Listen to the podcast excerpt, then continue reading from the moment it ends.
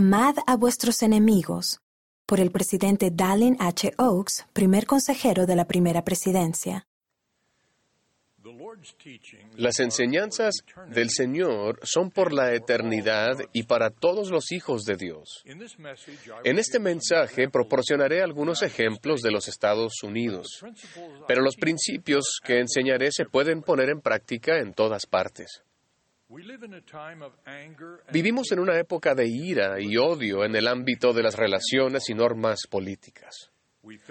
Lo experimentamos este verano, cuando algunas personas fueron más allá de las protestas pacíficas y se involucraron en comportamientos destructivos. También lo vemos en algunas campañas actuales para ocupar cargos públicos. Algo de esto se ha extendido a nuestras reuniones de la Iglesia, donde ha habido declaraciones políticas y referencias hirientes. En un gobierno democrático siempre tendremos diferencias en cuanto a los candidatos y las normas propuestas. No obstante, como seguidores de Cristo, debemos renunciar a la ira y al odio con que se debaten o condenan las decisiones políticas en muchos casos. Veamos una de las enseñanzas de nuestro Salvador que probablemente sea muy conocida, pero que rara vez se practica. Oísteis que fue dicho, amarás a tu prójimo y aborrecerás a tu enemigo. Pero yo os digo, amad a vuestros enemigos, bendecid a los que os maldicen, haced bien a los que os aborrecen, y orad por los que os ultrajan y os persiguen. durante generaciones se había enseñado a los judíos a odiar a sus enemigos, y en esos momentos sufrían bajo la dominación y las crueldades de la ocupación romana. Sin embargo, Jesús les enseñó a amar a sus enemigos y hacer el bien a los que os aborrecían. ¿Qué enseñanzas tan revolucionarias para las relaciones personales y políticas? Sin embargo, eso sigue siendo lo que nuestro Salvador nos manda hacer. En el libro de Mormón leemos, porque en verdad, en verdad os digo, que aquel que tiene el espíritu de contención no es mío, sino es del diablo, que es el padre de la contención. Y él irrita los corazones de los hombres para que contiendan con ira unos con otros. Amar a nuestros enemigos y a nuestros adversarios no es fácil. La mayoría de nosotros no ha llegado todavía a ese estado de amor y perdón, observó el presidente Hinckley, y agregó, requiere casi más autodisciplina que la que podemos tener. Sin embargo, eso debe ser esencial, ya que es parte de los dos grandes mandamientos del Salvador. Amarás al Señor tu Dios y amarás a tu prójimo como a ti mismo. Y debe ser posible, porque Él también enseñó, pedid y se os dará, buscad y hallaréis. ¿Cómo guardamos estos mandamientos divinos en un mundo donde también estamos sujetos a las leyes del hombre? Afortunadamente, contamos con el ejemplo del propio Salvador sobre cómo equilibrar sus leyes eternas con los aspectos prácticos de las leyes hechas por el hombre. Cuando sus adversarios intentaron atraparlo con la pregunta de si los judíos debían pagar impuestos a Roma, señaló la efigie del César en las monedas y declaró, pues dad a César lo que es de César y a Dios lo que es de Dios. Por tanto, hemos de seguir las leyes de los hombres, dar a César, para vivir pacíficamente bajo la autoridad civil, y seguimos las leyes de Dios hacia nuestro destino eterno. Pero ¿cómo lo hacemos? En especial, ¿cómo aprendemos a amar a nuestros adversarios y enemigos? La enseñanza del Salvador de no contender con ira es un buen primer paso. El diablo es el padre de la contención y él es quien tienta a los hombres a contender con ira. Promueve la enemistad y las relaciones de odio entre las personas y los grupos. El presidente Thomas S. Monson enseñó que la ira es la herramienta de Satanás, ya que enojarse es ceder a la influencia de Satanás. Nadie puede hacernos enojar. Es nuestra decisión. La ira es el camino hacia la división y la enemistad. Cuando evitamos la ira y la hostilidad hacia aquellos con los que no estamos de acuerdo, nos ayuda a progresar en el amor por nuestros adversarios. También ayuda el que incluso estemos dispuestos a aprender de ellos. Una de las maneras de desarrollar el poder de amar a los demás es el método sencillo descrito en un musical de hace mucho tiempo. Cuando intentamos comprender a personas de una cultura distinta y relacionarnos con ellas, deberíamos tratar de llegar a conocerlas. En innumerables circunstancias, la sospecha e incluso la hostilidad de los desconocidos ceden a la amistad y aún al amor cuando los contactos personales generan comprensión y mutuo acuerdo. Una ayuda aún mejor para aprender a amar a nuestros adversarios y enemigos es buscar entender el poder del amor. Les presento tres de las muchas enseñanzas proféticas sobre esto. El profeta José Smith enseñó que un dicho avalado por el tiempo afirma que el amor engendra amor. Demos amor abundantemente, mostremos bondad hacia todo el género humano. El presidente Howard W. Hunter enseñó, el mundo en que vivimos se beneficiaría grandemente si todos los hombres y las mujeres pusieran en práctica el amor puro de Cristo, que es bondadoso, misericordioso y humilde. No tiene envidia ni orgullo. No busca nada a cambio ni tiene lugar para el prejuicio, el odio ni la violencia. Alienta a las personas a que convivan en amor cristiano, no obstante sus creencias religiosas, su raza, nacionalidad, nivel económico, educación o su cultura. El presidente Russell M. Nelson nos ha instado a ensanchar nuestro círculo de amor para abarcar a toda la familia humana. Una parte esencial del amor a nuestros enemigos es dar al César, honrando las leyes de nuestros distintos países.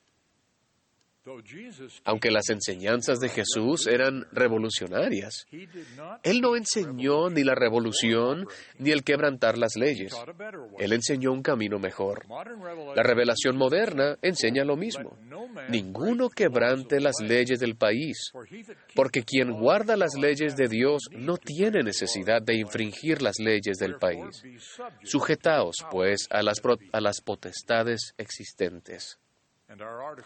Y nuestro artículo de fe, escrito por el profeta José Smith, después de que los primeros santos sufrieran una severa persecución por parte de los gobernantes de Missouri, declara, creemos en estar sujetos a los reyes, presidentes, gobernantes y magistrados, en obedecer, honrar y sostener la ley. Esto no significa que estemos de acuerdo con todo lo que se hace con fuerza de la ley. Significa que obedecemos las leyes actuales y nos valemos de medios pacíficos para modificarla. También significa que aceptamos de forma pacífica los resultados de las elecciones. No participaremos en actos violentos amenazados por las personas decepcionadas con el resultado. En una sociedad democrática siempre tenemos la oportunidad y el deber de persistir pacíficamente hasta las próximas elecciones. La enseñanza del Salvador de amar a nuestros enemigos se basa en la realidad de que todos los seres mortales son hijos amados de Dios. Ese principio eterno y algunos principios básicos de las leyes fueron puestos a prueba en las recientes protestas en muchas ciudades de Estados Unidos. En un extremo, algunos parecen haber olvidado que la primera enmienda a la Constitución de los Estados Unidos garantiza el derecho del pueblo a reunirse pacíficamente y a solicitar al gobierno la reparación de sus agravios. Esa es la forma autorizada de concientizar al público y de centrarse en las injusticias del contenido o de la administración de las leyes. Y ha habido injusticias, tanto en comportamiento en público como en actitudes personales. Hemos manifestado racismo y sus agravios relacionados.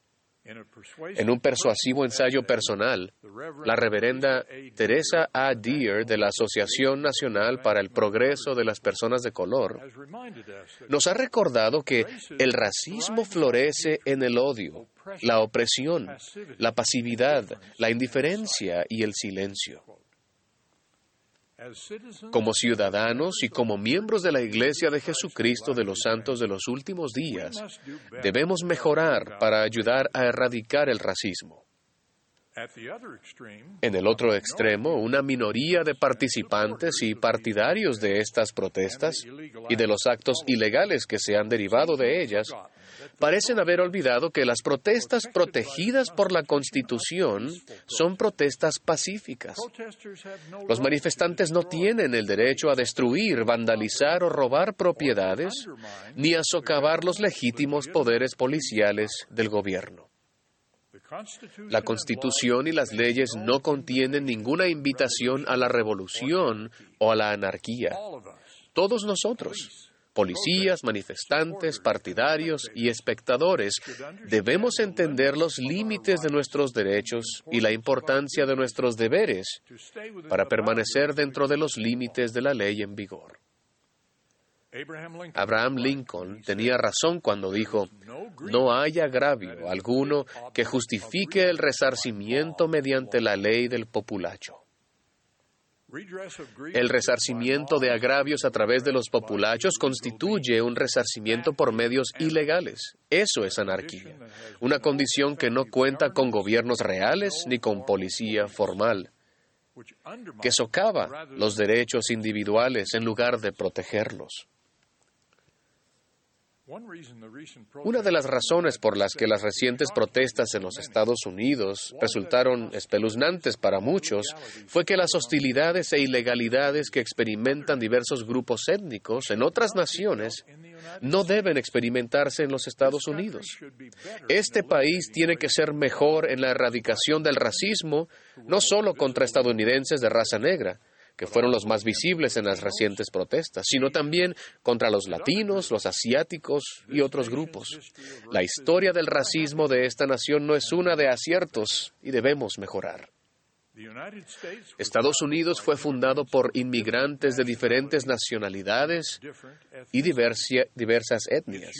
Su propósito unificador no fue establecer una religión en particular, ni perpetuar ninguna de las diversas culturas o lealtades tribales de los antiguos países. Nuestra generación fundadora procuró unificarse por medio de una constitución y leyes nuevas. Eso no quiere decir que nuestros documentos unificadores o la comprensión entonces vigente de su significado fueran perfectos. La historia de los primeros dos siglos de los Estados Unidos mostró la necesidad de muchos refinamientos, como el derecho al voto de las mujeres y en particular la abolición de la esclavitud, incluyendo leyes que garantizarían que los que habían sido esclavizados disfrutaran de todas las condiciones de la libertad. Dos eruditos de la Universidad de Yale nos recordaron hace poco, a pesar de todos sus defectos, los Estados Unidos está provisto de manera única para unir a una sociedad diversa y dividida. Sus ciudadanos no tienen que elegir entre una identidad nacional y el multiculturalismo. Los estadounidenses pueden tener ambas cosas. Sin embargo, la clave es el patriotismo constitucional. Debemos permanecer unidos por y a través de la Constitución, independientemente de nuestros desacuerdos ideológicos. Hace muchos años, un ministro de Asuntos Exteriores británico brindó este magnífico consejo durante un debate en la Cámara de los Comunes. Ni tenemos aliados eternos, ni tenemos enemigos perpetuos. Nuestros intereses son eternos y perpetuos, y es nuestro deber atender esos intereses. Esa es una buena razón secular para atender los intereses eternos y perpetuos en los asuntos políticos. Además, la doctrina de la Iglesia del Señor nos enseña otro interés eterno para guiarnos las enseñanzas de nuestro Salvador que inspiraron la Constitución de los Estados Unidos y las leyes básicas de muchos de nuestros países. La lealtad a la ley vigente en lugar de la lealtad a los aliados temporales es la mejor forma de amar a nuestros adversarios y a nuestros enemigos a medida que buscamos la unidad en la diversidad. Saber que todos somos hijos de Dios nos proporciona una visión divina del valor de todas las personas y la voluntad y la capacidad de elevarnos por encima de los prejuicios y el racismo. Después de haber vivido en muchas partes de esta nación, el Señor me ha enseñado que es posible obedecer y procurar mejorar las leyes de nuestra nación y también amar a nuestros adversarios y a nuestros enemigos. Si bien no es fácil, es posible con la ayuda de nuestro Señor Jesucristo. Él dio el mandamiento de amar y nos promete su ayuda si procuramos obedecer. Testifico que nuestro Padre Celestial y su Hijo Jesucristo nos aman y nos ayudarán. En el nombre de Jesucristo. Amén.